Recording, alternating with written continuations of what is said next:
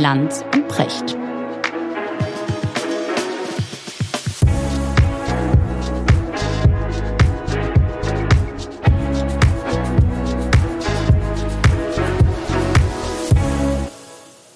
Schönen guten Morgen, Richard. Guten Morgen, Markus. Wie geht's dir? Ach, mir geht's gut. Ich habe viel Zeit. Ich Hast lese, ich, ich lese ganz viel. Ich habe die zum ersten Mal in meinem Leben, wenn auch nur online, den Nordkurier gelesen. ja, Ich wusste bislang nicht, dass es den Nordkurier gibt. Doch, ne? aber es ist eine eine wunderbare sehr- Zeitung. Ja, eine sehr absolut. veritable Lokalzeitung. Ich bin Absolut. ja ein Fan, ne? ich weiß nicht, ob dir das so, so klar Ich bin ja ein Fan von Lokalzeitungen. Ich auch. Total. Ich auch. Die haben übrigens auch einen ziemlichen Boom. Ja, ne? ja, Also ja. all, aller äh, Zeitungssterbenskrise und Gerede Zum zum Trotz, Trotz, ja, ja. ja, Regionalzeitungen stehen im Vergleich zu den überregionalen Zeitungen Ja. gut da. Da gibt's Leute, die, die ich kriege das immer mit, wenn so Medienpreise und so weiter vergeben werden. Da gibt's eine neue Generation von sehr ähm, guten Journalistinnen, viele Frauen tatsächlich, aber auch viele Männer, die, also junge Männer, die sich da jetzt wirklich sehr reinhängen und das entdeckt haben. Und dann auch sehr kreativ sein müssen. Sie sollten jetzt nicht so tun, als wäre das alles ganz easy. Nee. Aber die, die machen das gut. Und ich, ich fand Ja. halt immer schon, so ich, ich mag das auch, wenn du so, so kleine Lokalradios hast und so weiter. Ja, die Dinge, die du dort berichten kannst, die kannst du nirgendwo anders berichten, weil jede große Zeitung immer sagen würde, das ist ja viel zu klein, interessiert Ah, ja. doch in Bayern keinen. Wenn du jetzt irgendwie, weiß ich nicht, in, in Brandenburg sitzt zum Beispiel, ja. aber äh, äh, die kleine Lokalzeitung, unter Anführungszeichen, kann das machen und, und hat dadurch eine unheimliche Verankerung in so einer Region. Und das finde ich irgendwie Ja. schön. Man macht das auf und weiß, wer gestorben ist und wer noch Ja, ja, aber nicht so. nur das, ne? Also auch Ja. äh, Skandale aufgedeckt auf lokaler Ebene, die dann sich zu großen äh, Sachen ausgeweitet Ja. haben. Ich war ja jahrelang in der Jury beim Henry-Nannen-Preis. Wir haben da äh, manchmal hervorragenden Lokaljournalismus Ja. gehabt. Aber jetzt war der Nordkurier gerade nicht so gut. Ja, Weil? weil, Weil? ja, weil Großen Skandal auf- aufgedeckt. Was natürlich schön ist, ist, dass Redakteure des Nordkuriers unseren Podcast hören und Okay, haben auch einen gigantischen Skandal aufgedeckt. Ja, Nämlich? Precht geißelt Brandenburg. Ich wusste, Ja, also ich wusste habe mir so viel Mühe gegeben, ja, eine ganze Stunde lang fast über Brandenburg zu schwärmen. Ja. Ja, da, was dein Südtirol ist, ja, die, die sozusagen die, die, die Heimat deiner Seele, deine Herzenslandschaft, Ja. das ist für mich ja wirklich Brandenburg. Okay. Ja, also wenn man mich irgendwo treffen will, dann, dann sieht man mich irgendwo im Sommer mit einem Fernglas irgendwo in Brandenburg stehen. Und ich meine das völlig ernst. Kein einziges böses Wort habe ich über Brandenburg verloren, aber es heißt, ich hätte Brandenburg gegeißelt. Und das würde ich jetzt mal sagen, ne, wir haben beim letzten Mal ja das Thema Alarmismus schon angerissen. Das ist natürlich Alarmismus, weil das sind Ja. Fake News sogar. Ja. Und jetzt wird's noch schöner. Jetzt kommt die Verwertung Nummer zwei, Alarmismus Nummer zwei. Jan Rettmann, ich wusste nicht, wer das ist, das ist der Fraktionsvorsitzende der brandenburgischen CDU. Der liest den Nordkurier, hört aber offensichtlich unseren Podcast nicht und hat wirklich geglaubt, ich hätte Brandenburg Brandenburg, gegeißelt. gegeißelt und Mecklenburg-Vorpommern gleich mit. Genau. Und hat mich einen unerträglichen Klugscheißer genannt. Und dann hat er mich mal belehrt, dass die Bevölkerung Tage- in Brandenburg gar nicht rückläufig ist Ja. ja, sondern tatsächlich ein bisschen zunimmt. Mhm. Und das stimmt. Ja, die nimmt zu direkt um Berlin. Richtig. also je näher an Berlin ran, weil ne? die Leute Genau. die Mieten Mhm. in Berlin nicht mehr zahlen können, Genau. die ziehen nach Brandenburg. Aber in diesen schönen Gegenden, über die ich hier gesprochen habe, so nördlich von Oranienburg und Bukow und so weiter, Werden die Leute weniger. ne? dann werden die Leute, Gott sei Dank, was ich ja gut finde, er findet das ganz schrecklich Ja, das aber ich ja- finde das ja, ja. weniger, weil dann ist mehr Platz für Natur. Ja, so ist das. Und das kommt natürlich dabei raus, wenn Politiker twittern. Und du kennst ja meine Meinung. Politiker sollten, um jegliche Form von Alarmismus Vorschub zu leisten und um sich nicht selbst zu belasten, erstens keine Podcasts machen. Frau Lamprecht lässt grüßen. Ja, auch keine Videopodcasts. Und sie sollten nicht twittern, um sich nicht selbst zu belasten. Herr Rettmann, das war totaler Also- Unsinn auf der Basis von Unsinn. Also ich sag mal so, der Skandal Nummer drei, den hast du, haben wir dann nächste Woche, ja. Äh, Richard David Precht fordert Ja. Politikern Twitter verbieten. Ja, genau, genau, genau, fordert. Das Ja. ist übrigens auch eins meiner Genau. Lieblingsformulierungen. Es gibt ja, Fordert. ja es Genau. gibt ja Mosern, Geißeln und Fordern. Und attackieren noch. Gibt's auch noch. Ah, ja. Attackiert, At- greift attackiert, an. attackiert. Genau. Ja, ja, genau. Oder beleidigt oder so. Oder pöbelt gegen. Ja.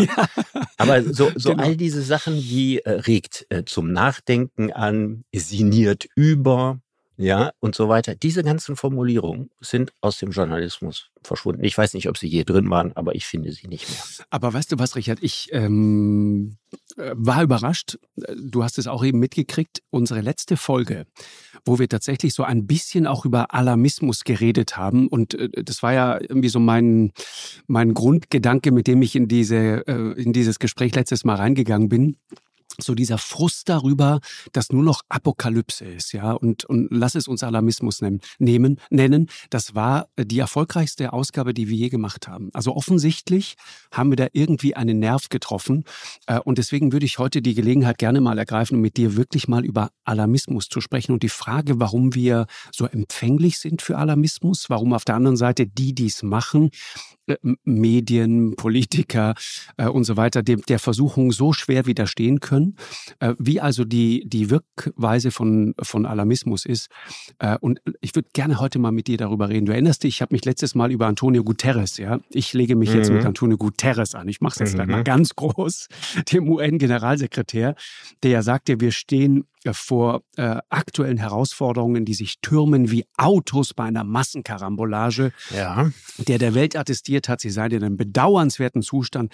Das Gefühl, es wird alles immer schlimmer. Und mich ja. regt das mittlerweile, es regt mich nicht auf, aber es macht mich zusehends verzweifelt, weil ich denke, das kann's doch nicht sein, dass wir als Botschaft in eine Welt hineinsenden, immer weiter, es wird alles immer fürchterlicher. Wie erlebst mhm. du das? Mhm. Tja, sehr schön, dass wir darüber reden. Ich finde, das hat ganz viele verschiedene Aspekte. Mhm. Also erstmal muss man über Alarmismus grundsätzlich sagen, es ist ja ein Schimpfwort. Ne? Also kein Mensch, der alarmistisch ist, hält sich für alarmistisch ne, sondern alarmistisch sind immer die anderen, deren Positionen einem nicht passen. Karl Lauterbach ist alarmistisch. Ja. ja, der ist alarmistisch, weil er hier wegen Corona und so weiter, das sagt er natürlich nicht von sich selbst. Er würde sagen, er ist besonders gewissenhaft oder er ist vorsichtig Richtig. oder so. Ne? Und auf der Gegenseite ist das Alarmismus. Und das ist im Grunde in der Diskussion immer. Also Alarmismus wird als Schimpfwort benutzt. Ne? Also alarmistisch ist die starke Position der anderen. Mhm. Ne? Alarmistisch ist nie meine eigene Position. Das sollte man vielleicht vorwegschicken. Und das Zweite ist, wir haben ja beim letzten Mal schon ein bisschen angerissen. Also wird die Welt immer schlechter oder wird sie nicht immer schlechter? Und das ist ein ziemlich dickes Brett. Also auf der einen Seite kann man sagen, es gibt viele Dinge. Wir haben beim letzten Mal darüber gesprochen. Es gibt relativ zur Weltbevölkerung deutlich weniger Menschen, die in Armut leben. Es gibt relativ zur Weltbevölkerung mehr gebildete Menschen als jemals zuvor auf dem Planeten. Es gibt äh, relativ äh, zur Weltbevölkerung ein, äh, sehr starkes Anwachsen des Gesundheitsstatuses, ne? medizinische Versorgung und so. So, ich habe das schon sehr oft auch gesagt. Ne? Es gibt ja zwei Bücher, das von Rosling, Factfulness, genau, und von Steven Pinker, Aufklärung. Aufklärung äh, jetzt. Aufklärung ne? jetzt, genau. genau. Und die beide 2018 rausgekommen sind und wo sich auch viele darüber gefreut haben und die eigentlich sagen, es wird immer eigentlich alles immer besser. Und mir ist aufgefallen, wenn ich diese Position eingenommen habe in Diskussionen, häufig mit Linken, mhm. dass sie sich sehr über mich aufgeregt haben. Weil wenn man das so sagt, dann klingt das immer so beschwichtigend. Und würde natürlich sich, würde man sich mit dem Zustand der Welt zufrieden geben. Ja, quasi, das würde man ne? sagen, was willst du genau. denn? Ist doch alles mhm. in Ordnung. Mhm. Ja, das ist die erste Gefahr, ist man harmonisiert. Ja, die zweite ist, man untertreibt. Genau. Weil natürlich man zwei Dinge nie verwechseln darf. Die relativen Zahlen und die absoluten Zahlen. Natürlich sind die absoluten Zahlen der Menschen, die in Armut leben, nach wie vor wahnsinnig groß, weil die Bevölkerung auf dem Planeten wächst und wächst und wächst. Ja, die relativen Zahlen geringer werden, das stört diejenigen äh, als Gegenargument, die ja sagen, ja, aber Moment mal, guck doch mal, das ist doch ein Skandal, dass in der heutigen Zeit, wo man die ganze Bevölkerung äh, satt machen könnte, es mhm. immer noch Hungernde gibt. Das Entscheidende ist also Folgendes, unsere Sensibilität, das habe ich auch schon häufiger gesagt und das ist wichtig, unsere Sensibilität für das, was sein darf und sein soll auf der Welt, die ist massiv gestiegen. Mhm. Und weil die massiv gestiegen ist, sehen wir das, was schief läuft, heute viel dramatischer, als das frühere Generationen gesehen haben. Ja, und da, da gibt es so eine neue, wie soll man sagen, so, ein, ja, so, eine, so eine Hoffnungslosigkeit, die sich da breit macht. Ich habe ähm, dieser Tage mit Lars Haider im, im Thalia Theater hier in Hamburg hatten wir einen sehr schönen Abend, ein schönes Gespräch über, über Politik und die Welt äh, äh im Allgemeinen. Und ähm, wir haben darüber gesprochen, dass in, in, unserem, in unserer Jugend schon ein paar Tage her. Aber da war sozusagen der Satz, in diese Welt werde ich doch keine Kinder setzen. Das war ein Satz, den wir häufig gehört haben. Ne? Atomare Bedrohung, ähm, Gibt's der seit, saure Regen. Also ich meine seit den frühen 60ern. Genau, der sogar. Und dann gab es aber eine hm. Zeit, so eine, so eine glückliche Phase und die ist für mich sehr verbunden mit der Zeit von Angela Merkel, wo es irgendwie plötzlich so lief. Ja, haben wir letztes Mal auch drüber gesprochen ähm, dieses Gefühl, äh, Mutti wird das schon irgendwie richten und, und läuft jetzt irgendwie so weiter. Und jetzt wachen wir plötzlich auf und merken, ist nicht mehr so. In der Zeit hat man diesen Satz so gut wie nicht mehr gehört. Und plötzlich fingen die Deutschen auch an, wieder Kinder zu kriegen.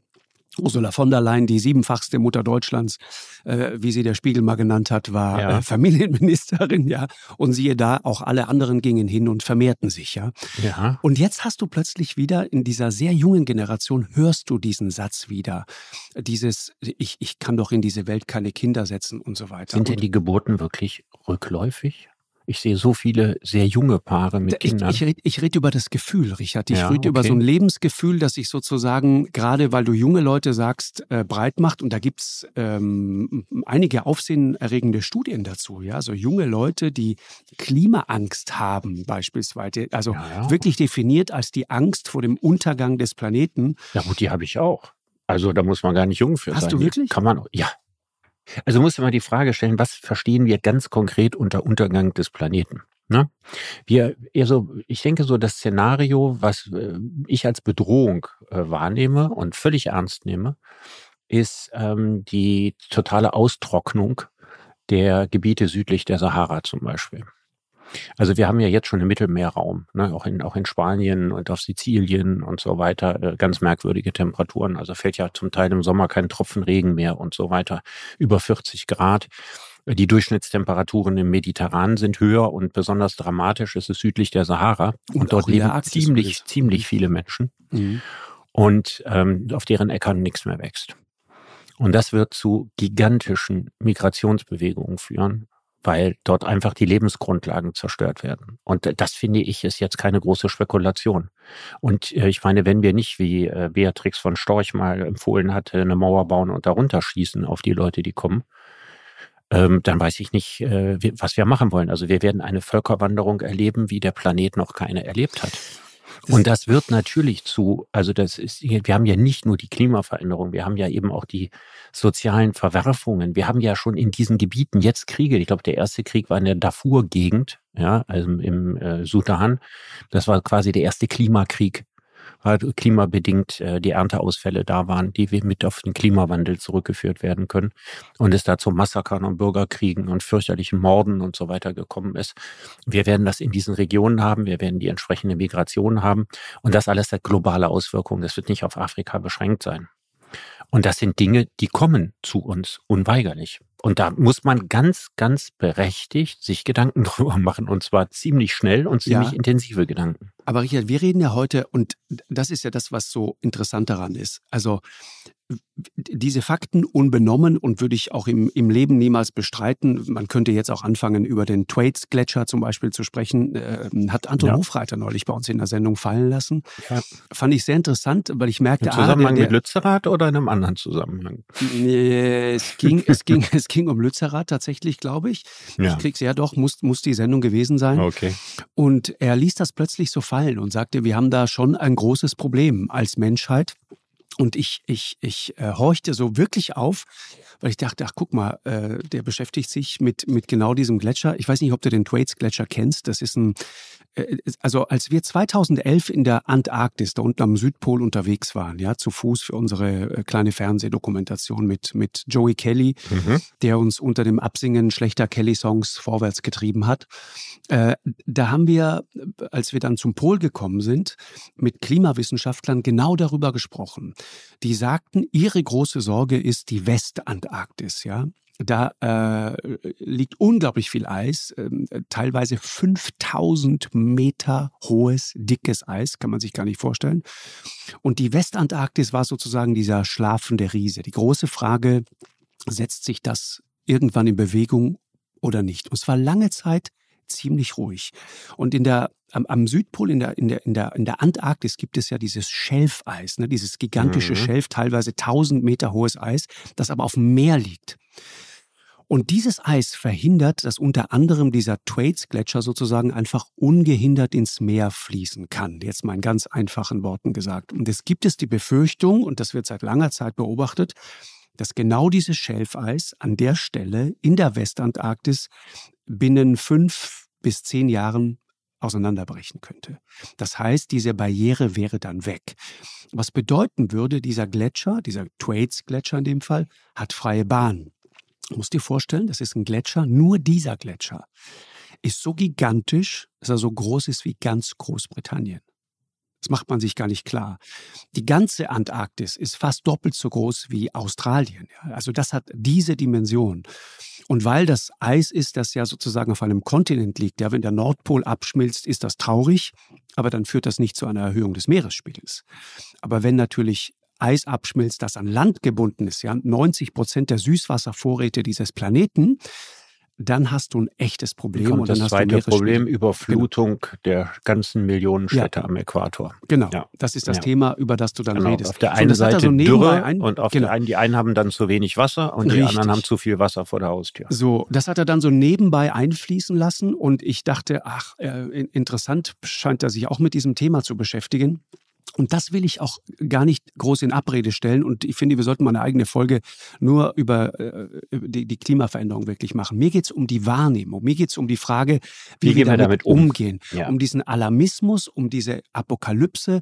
Ich hatte, wenn du dich erinnerst, haben wir schon ein paar Mal drüber gesprochen, äh, die, die ähm, ähm, Carla Rochel bei uns in der Sendung letzte Generation, sehr angenehmes, äh, kluges Mädchen, die aber auch genau diesen Alarmismus verströmt und ja, von der aber Katastrophe ja, aber erstens habe ich schon und mal den gesagt, Milliarden Menschen, die sterben werden und so weiter. Es ist ein, ja, das kann aber auch passieren. Das, das ist eine Frage, in welchen Zeitraum, in Zeiten, Zeiträumen man denkt. Aber dass man sich darüber Sorgen macht, also ich sage nochmal, wir sind all diejenigen alles. Jugendlichen, die sich darüber große Sorgen machen, hundertmal lieber als sie, die gedankenlos Richard, vor sich hin Nochmal, keine Frage. Mir geht es nur darum, was, was wird denn aus dieser Welt, wenn wir ernsthaft diese Hoffnungslosigkeit verbreiten? Ja, jetzt kann ich, könnte ich jetzt dagegen argumentieren ja, sagen, mal. was wird denn aus dies, was wird denn aus dieser Welt, ja, wenn wir das, was du Alarmismus nennst, nicht haben, sondern denken, hätten immer Jotjiang wie der Kölner. Jetzt machen wir, nee, ja, und ja, nö, und 2030 Unrecht, haben wir ne? das und nee, ich weiß, 2045 so sind wir klimaneutral genau. ja, genau. und das schaffen wir schon, schon und so.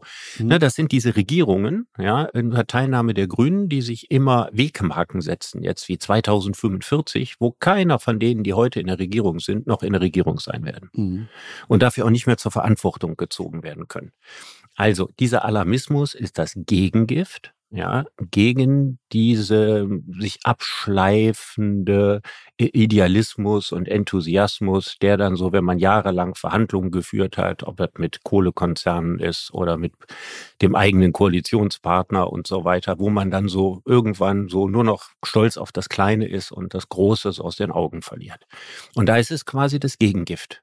Genau. Also das ist so, wie ich das empfinde. Also ich empfinde, die einen sind sicherlich in ihrer Wortwahl. Ich meine, junge Leute können sich ja auch noch nicht in jedem Punkt präzisesten das ausdrücken. Übrigens viele Alte auch nicht. Ja, dass also auf der einen Seite sind diejenigen mit dem ganzen verzweifelten äh, Pathos und auf der anderen Seite sind diejenigen, die eigentlich nichts mehr so richtig aus der Reserve lockt. Ja. Ja. Und ich finde, die beiden Pole braucht. Also es braucht sozusagen den Pol der Pragmatiker und es braucht den Pol der radikalen Idealisten, damit überhaupt Bewegung entsteht. Weil wenn nur noch die Pragmatiker übrig sind, und die sind in der Politik die Riesenmehrzahl, in der praktischen Politik, in den Ministerämtern, Staatssekretäre und so weiter, da wird man nicht viele Idealisten finden. Es gibt aber zunehmend, ja, aber es gibt, es gibt zunehmend den Pol, und das ist eigentlich mein Thema. Du weißt ja, ich bin ja ein ich, ich, mag diese jungen Leute, gerade diese, das klingt so bescheuert, wenn ich das sage, aber die. Ja, so ein bisschen die, onkelhaft. Ich weiß, ich weiß. Aber so ist es nicht gemeint. Diese, die, ich, ich habe keinen, keinen besseren Ausdruck jetzt gefunden, aber diese junge Generation, die danach wächst, das sind echt gute Leute. Ich, ich, ich, ich sage das ja auch oft öffentlich, ich mag die wirklich aus tiefster Seele gerne, weil das Leute sind, die sich Gedanken machen, wie du sagst, die sind idealistisch, die kennen die Argumente, die sind geschult, die sind rhetorisch brillant. Äh, hatten wir immer wieder, haben wir solche Leute auch in der Sendung sitzen. Deswegen rede ich so wahnsinnig gerne mit denen. Aber was ich dort eben feststelle, und das habe ich schon bei, bei Drehreisen auch in den USA zum Beispiel gesehen, in Kalifornien, da gibt es zusehends auch den Pool und dieser Verzweifelten. Da gibt es so eine Traurigkeit, so eine Melancholie, so dieses Defetistische. Wir können eigentlich eh nichts machen und eigentlich sind das doch Menschen, die sind gerade sozusagen auf dem Sprung ins Leben. Und, und das, das muss doch etwas sein, von dem du sagst, das packe ich jetzt an und das habe ich Lust zu gestalten. Aber da ist nichts mehr mit Lust am Gestalten. Da ist einfach nur noch Hoffnungslosigkeit und ja, Verzweiflung. Das ist, ja, das ist vielleicht auch das Gefühl, dass man, also das ist ja eine Sache, die man äh, ernsthaft abwägen kann. Ja, sind unsere festgefahrenen, alten, kann man sagen, Gesellschaften ne, unsere auch recht verkrusteten ja. Systeme, sind die wirklich in der Lage, diese nicht nur Jahrhundert, sondern Jahrtausend Herausforderungen der Menschheit tatsächlich zu bewerkstelligen. Und wenn man die, die Geschichte zurückguckt und sagt, so, wann ging das los, dass man Club of Rome Anfang der 70er Jahre, Gründung der Grünen Ende der 70er, Anfang der 80er, dann äh, so die, der, der Alarmismus, der, der sehr produktive übrigens von Greenpeace und so weiter, und dann guckt, wie lange hat das gedauert, bis wir ernsthafte Klimapolitik anfangen zu betreiben, die nicht so ein bisschen schöner als Chirurgie am krebskranken Patienten ist, sondern wirklich richtige, richtige, ernsthafte Klimapolitik. Da fangen wir so gerade mit an. Markus, nach über 40 ja, ja. Jahren, nach über 40 Jahren. Und ich meine, dass man dann eine Verzweiflung hat in der jungen Generation. Die denken, diese Generation, die jetzt am Ruder sind, ne, das sind die Leute überwiegend im Alter von dir und mir. Ja, die packen das nicht, die schaffen das nicht, die kommen aus ihren Gewohnheiten nicht raus, die werden nichts Großartiges ändern, egal ob sie Politiker sind oder Wirtschaftsleute oder so. Diese Verzweiflung, dass sie denken, das ändert sich nicht wirklich ich, es ist nicht so, dass ich das nicht nachvollziehen kann. Also ich halte das zumindest für eine nachvollziehbare Perspektive. Ja, mir geht es nur darum, äh, Georg Maskolo, den du auch kennst, lange ähm, Chefredakteur beim Spiegel, äh, einer, den ich sehr schätze, der auch zusammen mit seiner Frau unter anderem ein paar tolle Bücher gemacht hat, äh, auch eins über äh, Corona, Corona. unter anderem mhm. und so weiter, der viel Investigativjournalismus gemacht hat, also einer, der sich wirklich die Mühe macht, jeden Stein einmal umzudrehen, der warnt gerade äh, in, in, in einem Stück oder in einem Interview, ich glaube in einer Rede sogar war es genau, in einer Rede, hat er davor gewarnt, diese Aufgeregtheit äh, äh, immer so furchtbar ernst zu nehmen und mit dieser Aufgeregtheit endlich mal aufzuhören, speziell getriggert durch soziale Medien. Ich dachte, ja, der hat recht. Guter Punkt. Ja, aber, aber die Frage, müssen, wir ja, als ja. Medien, müssen wir wirklich über jedes Stöckchen immer drüber springen, dass uns irgendjemand hinhält? Oder haben wir da eine Verantwortung, der wir zum Teil nicht wirklich gut nachkommen? Ja, also da müssen wir, finde ich, auch wieder zwei Sachen unterscheiden. Also der Alarmismus, über den wir vorhin sprachen. Also die Leute, die, die Angst haben äh, davor, dass die Geschichte der Menschheit sich im 21. Jahrhundert ob des Klimawandels auserzählen könnte, mhm. ist natürlich eine andere Art von Alarmismus ja, als der tagtägliche Alarmismus der Medien, der sich mit dem Aufkommen der sozialen Medien, das ist ja nun das Thema, wo ich mich mit Harald Welzer nun in den letzten genau. Jahr viel mit beschäftigt ja, habe, Thema, genau. enorm zugenommen hat. Ja, das heißt also, wir leben heute in einer Gesellschaft, in, an der, in der der alltägliche Bedarf an Außeralltäglichem ja, größer ist als je zuvor. Mhm. Das führt dazu, dass alles sensationiert werden muss, weil es genau. sonst nicht wahrgenommen wird. Richtig. Ne? Also Aufmerksamkeitsökonomie. Genau. So, genau. Und deswegen schreien alle laut, ja, nicht zuletzt der Nordkorea, nochmal schöne Grüße, ja, auf Basis häufig von nichts oder von wenig. Ja, und das, was ich am Anfang sagte, diese, diese Zuspitzung, es wird nur noch gefordert, ja, oder gemotzt oder so. Mhm. Also diese, diese ganze echte Nachdenklichkeit, die es ja in dieser Gesellschaft gibt, sehr viele Leute sind ja in den vielen großen Fragen, über die wir jetzt stehen. Ja, Waffenlieferung von Leopardpanzern oder nicht. Sehr viele Leute, die ich kenne, haben da keine holzhackerische Meinung zu. Die fordern nichts, ja, die sind auch oft nicht radikal irgendwo gegen, mhm. ja, sondern die reflektieren, die haben in ihrem Kopf Gefühle und Gedanken des sowohl als auch. Und das alles bildet sich in der Aufmerksamkeitsökonomie unserer Mediengesellschaft nicht mehr entsprechend ab. Jetzt muss ich mal eben eine Pause machen. Leider. Ich habe es gerade gehört, genau. Ja, es ist leider. Ich, ich muss da an, ne? zwingend dran. Ich hoffe, okay. dass ich das in fünf Minuten erledigt habe. Vielleicht mach noch schneller, ja? Mach, mach, bis gleich. So, Markus, da bin ich wieder. Ich war oh. kurz zur Tür. Willkommen zurück. Ja. Äh, Richard, ich habe gerade äh, über das nachgedacht, was du eben nochmal sagtest. Und ich will nochmal zurückkommen auf Hans Rossling, ja, den, den berühmten schwedischen Statistiker. Ich habe nochmal in Factfulness nochmal nachgelesen. Das ist ja dieses Buch, das erst nach seinem Tod erschienen ist. Ja. Und das bei mir zu Hause auf dem Nachttisch liegt, weil es ein großartiges Buch ist.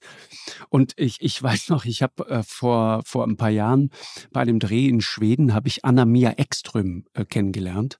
Eine Professorin vom Karolinska Institut, die ist Nachfolgerin von Hans Rostling.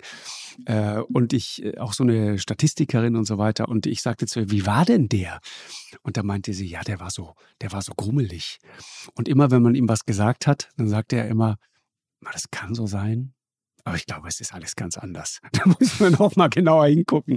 Und das war der Angang von Hans Rostling wenn es sozusagen um den Blick auf die Welt ging. Es war ein toller Mann, ne? der, der war Arzt, der ist nach Liberia gegangen, als dort äh, ähm, oder in, in, den angrenzenden Nachbarländern äh, Ebola ausgebrochen ist und so weiter. Das war einer, der wirklich Armut aus eigenem Ansehen und eigenem Erleben kannte und der wusste, wovon er redet und der sich trotzdem, und deswegen äh, schätze ich den so, sich immer den guten Blick auf die Welt bewahrt hat. Und äh, wenn, wenn du dir dieses Buch anguckst, das ich wirklich sehr, sehr empfehle, das er nicht alleine gemacht hat, sondern mit seinem Sohn und seiner Schwiegertochter zusammen, äh, dann beginnt das mit einem Quiz.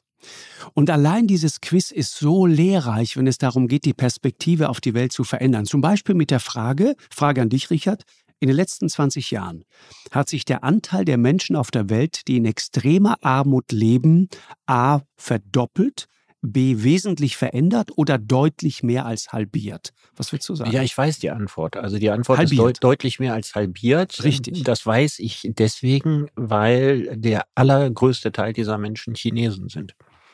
Ich weiß, aber trotzdem ja. ist es interessant, das mal zu hören. Oder zum ja. Beispiel anders, weil wir gerade über Klimakatastrophe äh, gesprochen haben. Ja, das Wort benutze ich jetzt gerade ganz bewusst. Wie hat sich die Zahl der Todesfälle pro Jahr durch Naturkatastrophen über die letzten 100 Jahre entwickelt? Was würdest du sagen? Mehr als verdoppelt? Boah, also da würde ich gleich da geblieben, ich, hat sich ja. mehr als halbiert. Naja, weißt du, da würde ich ja mal eins dazu sagen. Das wissen wir nicht.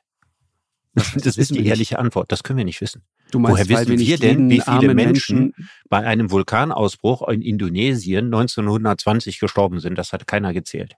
Also da glaube ich keine Zahl. Ich glaube, dass wir überhaupt erst, also bei uns, aber, aber es gibt also man könnte das, man könnte das sagen im Hinblick auf Europa. Da könnte man sagen, es sich deutlich reduziert natürlich, ne, weil die Flüsse nicht mehr so über die Ufer treten, weil das alles irgendwie genau. Kanäle genau. geworden sind. Inzwischen haben wir wieder ein Problem damit, dass es Kanäle geworden mhm, sind ja, und so weiter. Aber global glaube ich, jetzt mal ganz im Ernst, Markus, das weiß keiner. Also wie, viele Leute an Naturkatastrophen am Amazonas umgekommen sind, darüber ist äh, vor 100 Jahren keine Statistik Vor 100 Jahren worden. vermutlich. Auch vor, auch ich würde vor 60 aber, und 70 aber, Jahren nicht. Ja, wäre ich aber trotzdem vorsichtig, jemandem wie, wie Rossling zum Beispiel und seinen Leuten da jetzt äh, die Expertise abzusprechen. Naja gut, die können sicher, das auf Basis der Zahlen, die wir ja, haben. Genau, Genau, so. Oder wenn du dir zum Beispiel anguckst, ich meine, vor, vor, vor 100 Jahren, ja, ähm, wer hätte geahnt, dass wir in den 2020er Jahren doppelt so lange leben wie heute? Durch ja. Antibiotika und so weiter. Ja, ja, die genau. Bewohner der ärmsten Länder verfügen pro Person mittlerweile über so viele Kalorien wie Menschen bei uns in den 60ern. Ja. Ja, das bedeutet, Hungersnöte auf der Welt sind deutlich seltener geworden. Ja. Ja. Ja, es sterben weniger Menschen an Hunger. Aufpassen bei statistischen Mitteln. Ne? Ja, ich habe ja selber ich. mal fünf Jahre in der empirischen Forschung an der Uni gearbeitet, deswegen muss man immer sehr vorsichtig sein, was man da jetzt genau quasi gemessen hat. Mhm. Aber äh, also ich bin auf deiner Seite, ich hatte das ja vorhin schon gesagt, ja, also das durchschnittliche Leben eines durchschnittlichen Menschen auf diesem Planeten war noch nie so gut wie heute. Ja, so. Und, und so beginnt auch dieser Text. Er, er sagt, ich, ich zitiere mal, denken Sie über die Welt nach. Kriege, Gewaltverbrechen, Naturkatastrophen, Korruption, schreckliche Dinge passieren und es fühlt sich an, als ob alles immer nur noch schlimmer wird. Die Reichen immer reicher, die Armen immer ärmer und so weiter. Und die Zahl der Armen nimmt immer weiter zu. Bald werden die Ressourcen ausgehen, es sei denn, wir unternehmen was dagegen. Das ist das Bild, das die meisten Menschen im Westen in den Medien sehen, oder sind wir jetzt mhm. genau bei unserem Thema, und das sie in den Köpfen mit sich rumtragen. Rosling nannte das eine überdramatisierte Weltsicht, die belastend ist und irreführend. Gut, jetzt aber noch mal Stück für Stück. Die Reichen werden reicher. Das ja, ist sowas von ja, factful. Und ja. die Armen werden nicht absolut ärmer, sondern werden Richtig. relativ ärmer. Ja, ja trotzdem geht erst, die Schere aber auseinander. aber das ist sehr, doch eine gute Nachricht, der Welt. In Wirklichkeit, eine ich, ich zitiere mal weiter. Ja, eine halbgute. Halbgute. Pass auf, ja. ich, ich, ich, ich sag dir mal, wie Rosling das deutet und interpretiert. In Wirklichkeit, sagt er, lebt die große Mehrheit der Weltbevölkerung irgendwo in der Mitte der Einkommensskala und, und schränkt dann sofort ein und sagt, vielleicht nicht das, was wir uns unter Mittelschicht vorstellen, Richtig. aber in extremster Armut leben sie glücklicherweise nicht. Die Mädchen gehen zur Schule, erstaunlich viele. Die Kinder werden geimpft, 80 Prozent, hätte ich auch nicht gedacht, erstaunlich viele. Sie leben in Familien mit zwei Kindern und du weißt auch die große Apokalypse, die häufig so von rechts kommt. Also da gibt es in Afrika diese gigantische Bevölkerungsexplosion. Auch da sagt er, und das leuchtet mir völlig ein, in Wahrheit haben wir den Peak wahrscheinlich schon erreicht, weil in dem Moment, wo Bildung zunimmt, ja. wo speziell Frauen und Mädchen Bildung äh, äh, haben können. Genau. In dem Moment gehen Geburtenraten nach unten. Das heißt, es ist total alarmistisch und total unseriös zu sagen, in Afrika werden in 50 Jahren noch zwei, drei, vier, fünf Milliarden Menschen leben und allein in Nigeria werden so viele Menschen leben wie in der gesamten Europäischen Union. Das ist so nicht seriös. Aber das sind die Nachrichten, die du Tag für Tag hörst. Ja, also interessanterweise, dass sich die Kurve mal abflachen würde. Das ist Diskussionsstand seit den 1990er Jahren. Das ist nämlich die Zeit, wo ich angefangen habe, mich mit Ökologie zu beschäftigen. Mhm. Und äh, mein Thema wäre ja nicht Klimawandel, mein Thema ist ja Biodiversität und äh, Artenschutz und solche Fragen. Und da hat, ist man immer schon davon ausgegangen, dass der Planet sich dann irgendwann zwischen 10 und 12 Milliarden Menschen einpendeln wird und jetzt das Ganze nicht in der, in der gleichen Geschwindigkeit weiter vorwärts geht. Hier ist es wieder eine halbgute Nachricht. Aber, aber dringt das ist eine, halb, eine halbgute ja. Nachricht, mhm. weil es ist zum Beispiel in einem Land wie Ruanda, was also zu den Vorzeigeländern in Afrika gehört, ist es so, dass jetzt die Zahl der Kinder pro äh, Frau nicht mehr bei acht Kindern liegt, sondern vielleicht nur noch bei vier Kindern ungefähr. Und das ist ein gewaltiger Fortschritt. Die Regierung überlegt, ob sie eine Drei-Kind-Politik einführt weil diese vier Kinder natürlich immer noch viel zu viel sind. Mhm. wir haben es hier mit dem Problem zu tun, je größer eine Bevölkerung ist, umso gefährlicher ist es natürlich, wenn sie weiter wächst. Ja. Ja, und dann sind mhm. natürlich auch drei oder vier Kinder noch zu viel. Das heißt also natürlich der totale Katastrophismus, das geht jetzt ewig so weiter, das funktioniert natürlich das nicht. Und richtig ist auch Bildung, Wohlstand, gerade Bildung von Frauen, ähm, Veränderung, Altersvorsorge und so weiter. Das sind sehr, sehr gute Mittel, damit die Bevölkerung nicht so stark wächst. Genau. Und das ist, ist völlig richtig. Aber sie wird noch um einiges mehr wachsen. Ja, ist schon bisher. klar. Ist schon klar. Aber die, aber die, ähm, der interessante Zusammenhang, wenn du zum Beispiel in ein Land wie, wie Niger oder Niger guckst, ja, je nachdem, wie wir es aussprechen wollen, wirklich eines der allerärmsten Länder auf diesem Planeten. Ja. Nirgendwo kriegen Frauen mehr Kinder, weil Bildung quasi kaum erreichbar ist, weil die Menschen wirklich bettelarm sind. Aber wir haben vom Niger gesprochen, ja, äh, vor kurzem erst, als ein Beispiel dafür, wo sich im Augenblick eine gigantische humanitäre Katastrophe, Katastrophe Hungerkatastrophe genau. Unter anderem deswegen, genau.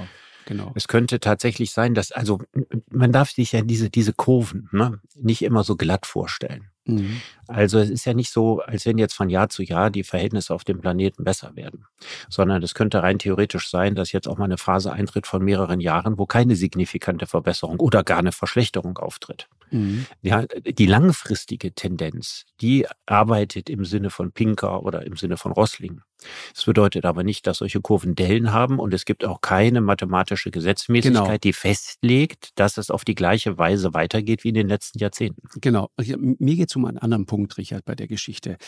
Interessant ist doch, wir leben doch in einer Welt, in der wir unendlichen Zugang zu Informationen haben. Und das Interessante ist, dass auch Menschen, auch viele Journalisten zum Beispiel, Menschen, die wirklich Zugang zu den neuesten Informationen haben, auch die sehen die Welt nicht mit den Augen von Hans Rosling, sondern die sehen die Welt mit den Augen sozusagen des, der, der, der, des Katastrophismus, mit, mit, mit diesen Weltuntergangsszenarien sozusagen immer Problembeschreibung und das Problem maximal dramatisch machen, damit es, ja, da, da bist du dann, dann schnell beim Netz, damit es klickt, ja, damit du in dieser Aufmerksamkeitsökonomie äh, auf, auf, dein, ähm, äh, auf, auf deine Kosten kommst. Hast das du eigentlich irgendeine ja. Idee oder einen Vorschlag, wie der Journalismus daraus kommt? Pass auf, ich habe gerade eben bei, bei Niger ja, gedacht, die Problembeschreibung zu machen ist völlig richtig. Beim, äh, bei der Klimaveränderung die Problembeschreibung zu machen ist völlig richtig. Aber die Frage ist, welche Schlüsse zieht man daraus? Und zum Beispiel am Fall von Niger, weil, siehst du, wir sehen doch, wir wissen doch, was wir eigentlich zu tun hätten und wir sollten uns an die Arbeit machen. Rosling hat übrigens eine total interessante These und das, da interessiert mich deine Meinung, Richard. Äh, Rosling sagt, dass das so passiert, dass wir so empfänglich sind für diesen Alarmismus und für diese ganze Aufgeregtheit, äh, die jetzt natürlich mit dem Netz ein unglaublich mächtiges Werkzeug bekommen hat. Er sagt, das hat nichts nur mit der Böswilligkeit von Medien zu tun, mit Propaganda, mit Fake News und noch nicht mal mit falschen oder mit alternativen Fakten. Er sagt, finde ich total interessant, äh, eigentlich hat er die These, das hat was mit der Funktionsweise unseres Gehirns zu tun, dass wir da so, so gerne auf der falschen Spur unterwegs sind. Willst also ich finde, das ist keine Entweder-Oder-Frage. Also weil, ja, unser, Gehirn, weil unser Gehirn so ja. funktioniert, funktioniert auch dass bestimmte Dinge wie zum Beispiel das Neue, ja, oder das, das äh, Monströse, mhm. besonders starke Emotionen in uns auslösen. Deswegen funktionieren Medien so, wie sie funktionieren. Ich würde auch niemals den Medien Böswilligkeit unterstellen.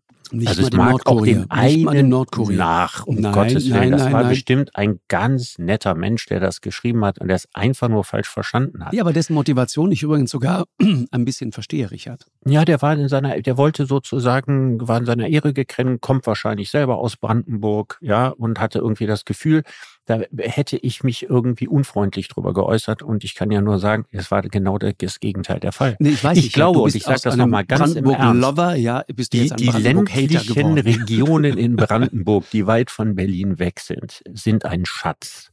Und sie sind nicht in erster Linie ein Schatz für künftige Industrieentwicklung, sondern sie sind ein Schatz auch im Hinblick auf ökologische Politik als Naturreservate. Und ich finde, dass sich Brandenburg tourismusmäßig weit unter Wert verkauft. Aber weißt du so, was? Das war die Aussage. genau. Und das hat mit Geißeln überhaupt gar nichts zu tun. Das hat was mit Schwärmen zu tun. Es hat mit Liebe. Mit Liebe. Ja, du bist ein genau. Brandenburg Ich bin Lover. vielleicht ein kritischer Liebhaber gegenüber Brandenburg, aber ein Liebhaber. Aber weißt du, aus der, das Interessante ist doch, Richard, ich, ich, eben als du das vorhin erzählt hast, dachte ich, guck mal, jeder von denen, ich würde auch dem CDU-Mann zum Beispiel jetzt gar nicht so den billigen Populismus unterstellen. Der hat Och. jetzt den Nordkorea. Nee, pass auf, ganz kurz. Also ganz, wer so nee, kurz und heftig twittert, ja, und von einem unerträglichen Klugscheißer spricht, obwohl man den Zusammenhang nicht verstanden hat, dem würde ich keine edlen Motive unterstellen. Ich würde sowieso bei Twittern edle Motive eher nicht in Anschlag bringen. Ich will, ich will nur sagen, Richard, worauf ich hinaus will, ist aus der Sicht des Politikers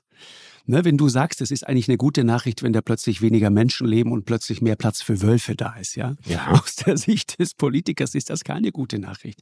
Mal mit Wölfen kannst du keine Politik machen. Also kannst du schon, aber du kannst nichts gestalten. Ja, du kannst ein bisschen was gestalten, aber mit naja, Menschen, also Herr, wenn du, wenn du jetzt ernsthaft, mal, jetzt nein, mal ganz Politiker, im Ernst. Herr Kein Rettmann Spaß. kann sowieso nichts gestalten. Also er ist Fraktionsvorsitzender der CDU. Die CDU hat in Brandenburg 15 Prozent der Stimmen. Das sind Richard. unter 300.000 Stimmen. Du findest Und? mehr Schreiadler in Brandenburg als CDU-Wähler. Also ich würde nicht glauben, dass Richard, du auf diese Art und Richard, Weise großartig Das ist was mieser Populismus, was du gerade machst. Nein. Das ist wirklich mies. Das ist Doch. Factfulness. Nein. Das ist wirklich mieses CDU-Bashing. Überleg doch mal, wie gut ist es eigentlich, dass Herr Rettmann, obwohl du sagst, es gibt weniger CDU-Wähler als Steinadler, ja? In, Schreiadler. Schreiadler, Entschuldigung.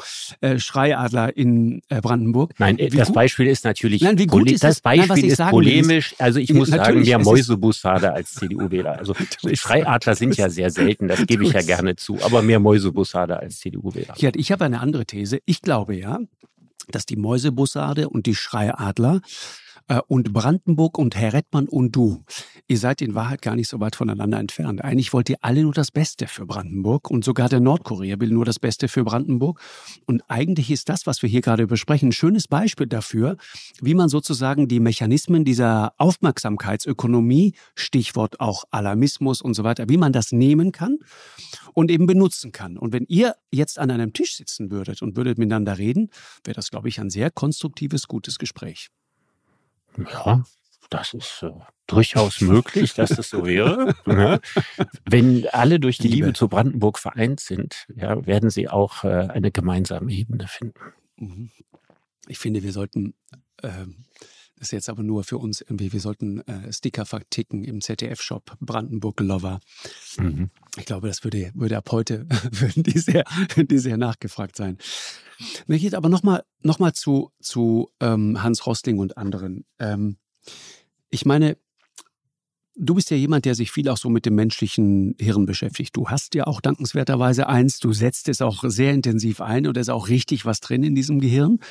Aber würdest du dem zustimmen, dass, dass der Mensch, dass wir so gebaut sind, dass wir, dass wir sozusagen so empfänglich sind für alles, was steile Thesen sind, was alarmistisch äh, ist, was Apokalypse ist und der Grund, warum wir Roland Emmerich-Filme gucken? Mhm. Ja, also ich äh, finde das Wir hier nicht schön. Ja, also jeder Jack ist anders. Äh, ich, mir fällt gerade mein Vater ein, ja, der meidet alles, was neu und monströs ist. Das heißt, es gibt also offensichtlich auch Gehirne, die genau andersrum äh, funktionieren. Und ich muss persönlich sagen, ich gucke keine Emmerich-Filme. Ich habe also äh, Independence Day gesehen vor langer Zeit, als er rauskam. Ja, und ihn also als grott, grottenschlecht befunden und von da an um Emmerich-Filme einen riesigen Bogen gemacht. Also ich glaube, dass wir müssen wir vorsichtig sein. Also jedes Gehirn funktioniert da schon ein klein bisschen anders. Aber richtig ist natürlich, ne, das könnte man jetzt auch evolutionär begründen. Natürlich sind Dinge, die, die neu sind. In der Savanne war ja wenig neu. Ne? Ja. Wir waren ja nicht mhm. reizüberflutet mit ständigen Neuheiten. Wenn da mal was neu war, war das natürlich was Besonderes. Das wird auf die Gehirne natürlich auch einen großen Einfluss haben. Ein tierisches Gehirn muss sehen, dass es sich auf Neues einstellt. Ne? Und es muss dem Neuen und dem Unvorhergesehenen und dem Bedrohlichen und dem Monströsen muss es Aufmerksamkeit schenken, damit man überlebt. Ne? Bei uns ist das natürlich dann in so einen Spaßmodus übergegangen. Das, dient ja nicht mehr dem Überleben, ne? sondern es dient ja dann eigentlich so eine drogenartigen Selbstsensationierung. Mhm. Genau. Und das Gegenteil davon wäre, sich mit Meditation und mit Konzentration und so weiter auch irgendwann auch wieder runterzubringen. Ne, der von mir so häufig zitierte Lessing-Satz, äh, wer über gewisse Dinge den Verstand nicht verliert, hat keinen zu verlieren. Mit meiner Ergänzung, wer über alles den Verstand verliert, auch nicht. Ja? richtig, richtig. Und, und ich meine, wir, wir leben eher in der Welt, wo wir dabei sind, über alles den Verstand zu verlieren. Wirklich? Also man kann sich gerne mal über Brandenburg und die Serengeti kabbeln, aber das eben nur im Spaß. Und aber dieses Ernsthafte, sich ständig über alles bis zum Anschlag aufzuregen, in politischen Diskussionen dem politischen Gegner üble Absichten zu unterstellen. So wie du gerade, Herrn Von Reckmann. Menschen, mhm. die anderer Meinung sind als man selber, davon ausgehen, dass sie total dumm sind oder bösartig, zynisch und so weiter. Das hat ein Ausmaß angenommen, und zwar leider auch in den sogenannten Qualitätsmedien. Und das ist eben durch die Twitterei entstanden.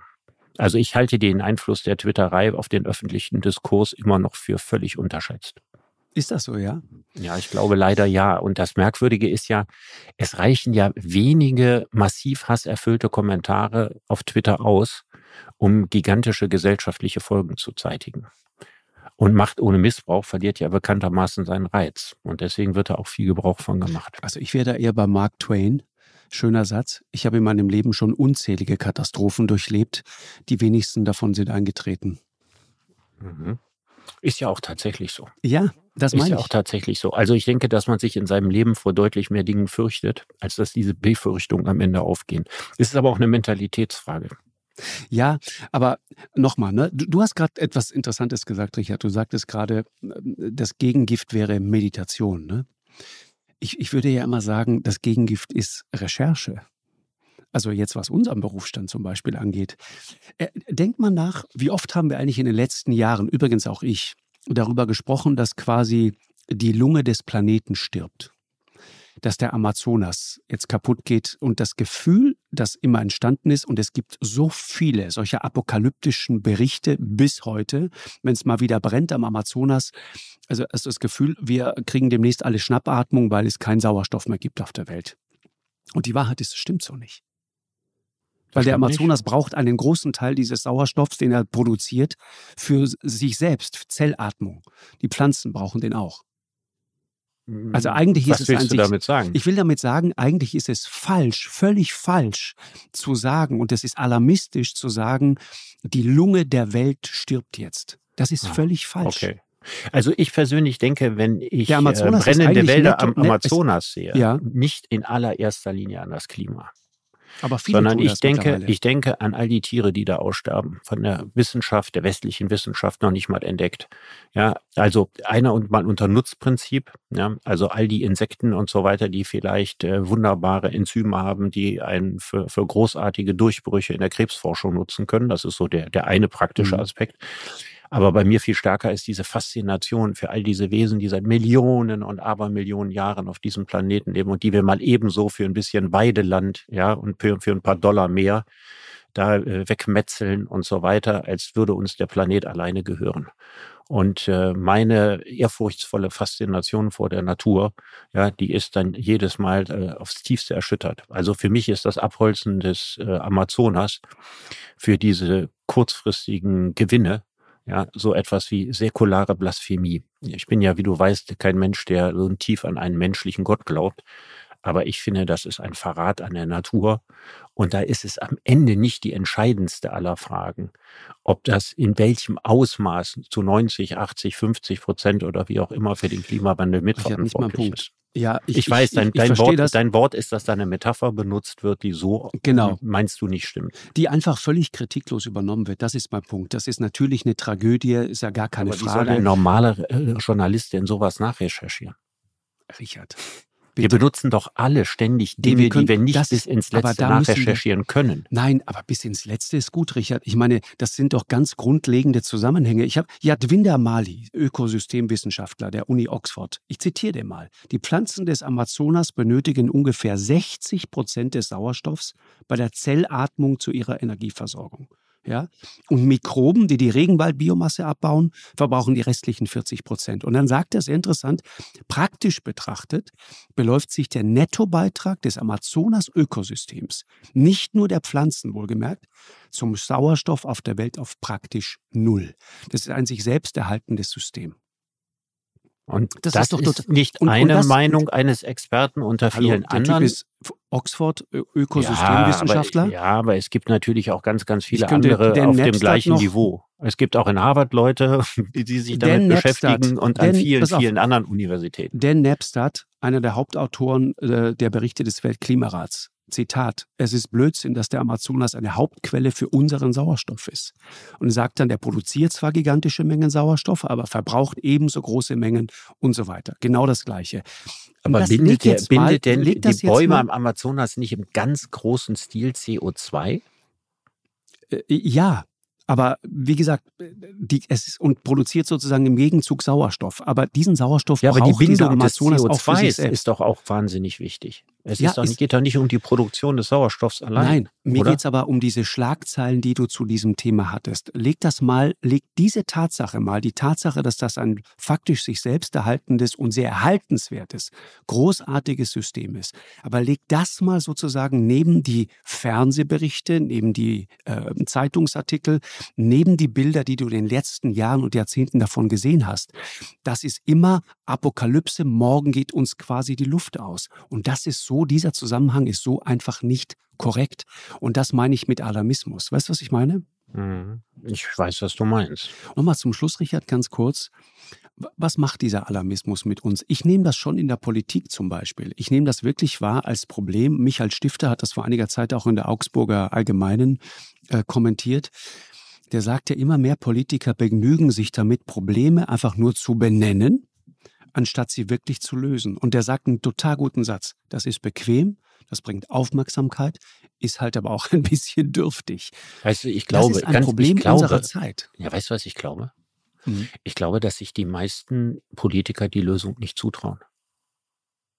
Weil in dem Moment, wo du tatsächlich tatkräftig an etwas herangehst, machst du dir mhm. Feinde. Ja. Äh, trittst du mhm. jemanden auf die Füße. Füße, ja, ist richtig. Äh, machst dir eventuell schon Feinde in deiner eigenen Partei. Nicht nur der politische Gegner zieht, schlägt daraus Kapital und verunglimpft dich, sondern auch in der eigenen Partei kriegst du Widerstand. Du merkst, dass du heute in einer Partei am besten dann hoch und durchkommst, wenn du nicht allzu viel veränderst.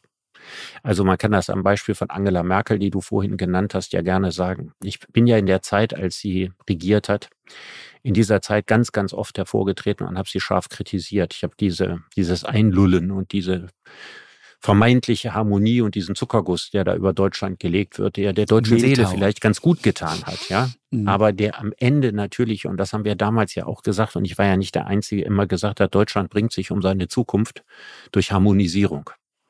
Ja, dass also all die großen Probleme, die angegangen sind, eben nur halbherzig oder viel zu wenig angegangen sind. Man hätte, was aktive Klimapolitik anbelangt, schon in der Merkel-Zeit sehr, sehr viel mehr machen können, als man gemacht hat. Aber das ist halt, was man dann in der Politik am erfolgreichsten ist, wenn man sich möglichst wenig Feinde macht. Und möglichst wenig Feinde macht man sich, wenn man möglichst wenig Feinde hat. Mhm. Also Richard, Spannendes Thema finde ich jedenfalls und auch die Beschäftigung damit. Ähm, und das ist für mich so das große Rätsel irgendwie an, an, an diesem Thema, an diesem Phänomen, die, diese, diese, ja, diese, dieses, dieses Spiel mit der Angst, diese Daueraufgeregtheit. Äh, meine, gerade wir, ne, wir, wir haben Zugang zu Informationen wie noch nie in der Geschichte der Menschheit. Wir könnten es wirklich besser wissen. Und trotzdem leisten wir uns diesen, diesen dunklen, schwarzen Blick auf die Welt und sind da so vereint in so einer falschen Finsternis und haben wirklich das Gefühl, es geht überhaupt nichts mehr voran. Es wird immer schlimmer, es wird immer furchtbarer. Und wenn du mal genauer hinguckst, merkst du, es wird glücklicherweise auch an vielen Stellen besser. Mhm. Ja, äh, fünf ich glaube ja wieder, das ist das mein Lieblingsthema, die überaltete Gesellschaft. Ich glaube, das ist einfach, äh, wir haben ein so hohes Durchschnittsalter. Als alte Leute haben mehr Angst, meinst du? Äh, also ich meine, das ist die, die Schwärze der Welt im Eingang des Tunnels. Also je näher du auf den Tod zugehst, umso düsterer wird der Blick. Quatsch, wirklich? Nein. Nein, also es gibt, es, gibt, es, gibt, also es, gibt, meine... es gibt sehr optimistische ältere Leute, das ist ja. schon richtig. Aber es gibt auch sehr viele Leute, schon in meinem Alter, die das Gefühl haben, früher war das meiste besser. Ja, aber weil wir so. Weil sie sich in einem Lebensgefühl nicht mehr wiederfinden. Und warum finden sie sich da nicht wieder? Weil sie nicht mehr Teil dieses Lebensgefühls sind. Warum sind sie das nicht? Weil sie zu alt dafür sind. ja, die Fehler so von gemein. früher nochmal zu machen und so ja. weiter. Keine Lust mehr ja. dazu haben. Und weil jetzt sozusagen diese Unbedarftheit äh, verloren gegangen ist und so. Und ich denke, das hat schon mit dem Durchschnittsalter zu tun. Man müsste mal eine Untersuchung machen äh, eine Untersuchung würde mich interessieren, die wäre dann einfach äh, eine Korrelation zwischen Durchschnittsalter einer Bevölkerung und Optimismus eines Landes. Ja. Und das zweite ist große Länder, kleine Länder. Weil ich habe äh, ja letztens in der Schweiz jemanden kennengelernt, der ein Buch darüber geschrieben hat vom Charme kleiner Länder und sagte, mhm. sinngemäß in kleinen Ländern ist alles besser. Und ich bin ziemlich sicher, dass die Bewohner kleiner Länder optimistischer in die Zukunft blicken als die großer Länder. Das glaube ich auch. Diese beiden Korrelationen, die müsste man mal untersuchen. Am Ende liegt dann, wie schwarz man die Welt sieht oder nicht, an der Größe des Landes und am Alter der Durchschnittsbevölkerung. Ja, das mit den kleinen Ländern ist interessant. Meine These wäre, bei kleinen Ländern hast du halt das Gefühl, du kannst schneller mal Dinge verändern. Ne? So einen großen Tanker wie Deutschland irgendwie umzusteuern, das ist deutlich schwerer. Aber Richard, noch mal ganz kurz. Ich werde dich aufhören zum Schluss noch eine Zahl. 2016 ne, sind fünf Millionen kleine Kinder äh, gestorben. Kleinkinder, einfach gestorben, unter fünf Jahren. Das ist traurig und das ist schlimm und das ist eine große Tragödie. In, in der ganzen Welt meinst du? Weltweit, genau, geschätzt. Vor allen Dingen so auch genau an, an, an Hunger und an Krankheiten. Genau, genau. Ja. Und das, und, genau. Ich habe das in Afrika auch mit eigenen Augen gesehen, das ist fürchterlich, das willst du nicht, willst du nicht erleben. Aber, und das ist eben wiederum der andere Blick auf die Welt, 1990 waren es noch über 11 Millionen, die gestorben sind. Ich will nur sagen, die fünf Millionen bleiben eine riesige Tragödie. Aber trotzdem kommen wir nicht umhin zu sagen, da sind doch Dinge offensichtlich besser geworden. Und 80 Prozent der Kinder sind mittlerweile weltweit geimpft. Ist auch eine gute Nachricht. Hätte ich nie gedacht, bevor ich mich jetzt hier mit diesem Thema beschäftigt habe. Und ich finde, wir sollten uns öfter auch die Dinge erzählen, die gut laufen und nicht immer nur die Katastrophe an die Wand pinseln. Ähm, könntest du dir vorstellen, dass es äh, öffentlich-rechtliche Nachrichtensendungen gibt, wo man sagt, äh, wir müssen mindestens so viel gute Nachrichten drin haben wie, wie schlechte? Also so eine Art Quote? Nee. Oder wie wäre es, wenn man Nee. vor der Tagesschau eine, ein, einen fünf- bis zehnminütigen Bericht macht über Dinge, die in der Welt gerade besser gelaufen Die heute gu- gut gelaufen die, die, sind. die ne? heute gut ja. gelaufen sind Ja. und die jetzt besser sind als früher. Ja, Bevor man dann die katastrophischen. Nachrichten in der Tagesschau sich anhört. Ich glaube tatsächlich, dass Menschen sich dafür interessieren würden. Wenn man mal erzählen würde, was heute alles gut gelaufen ist. Zum Beispiel eine Nachricht, die gerade vollkommen untergeht, ist, du erinnerst dich, ne? Annalena Baerbock, glaube ich, war es, die hat vor sozialen Verwerfungen und vor Aufständen In diesem vergangenen- Winter. Ja, Ja. gewarnt. Ja. Ich habe sie noch nicht gesehen, sage ich jetzt mal so. Nö. Ich weiß nicht, wie es bei dir ist. Und äh, das Zweite ist die Wir haben aber damals schon beide gesagt, die kommen nicht. Ja, ist richtig. Vielleicht war das so. Die Gasmangellage ist ausgeblieben. Ja. Ja. Und der, der Meltdown, ja, das Abschmelzen äh, der deutschen Industrie hat auch noch nicht stattgefunden. Ich will nur sagen, eigentlich sollten wir uns auch solche guten Geschichten viel öfter erzählen. Mhm. Wir sollten vielleicht mal eine Folge machen. Lauter überraschende, gute Geschichten über den Zustand der Welt. Oder Deutschland einfach nur mal. Oder Deutschland. genau. Ja. Was ist richtig gut und knorke an Deutschland? Das machen wir, Richard. Da ich müssen wir mindestens drauf. drei Folgen drüber machen. Da gibt es so viel zu erzählen. Ja. Genau. Also, Brandenburg zum Beispiel. zum Ja. Beispiel. Zum Beispiel. In diesem Sinne, Richard, ich danke dir Ja. sehr. Bis Ich bald. dir auch. Tschüss, Markus. tschüss, tschüss. Eine Produktion von M hoch 2 und Podstars bei OMR im Auftrag des ZDF.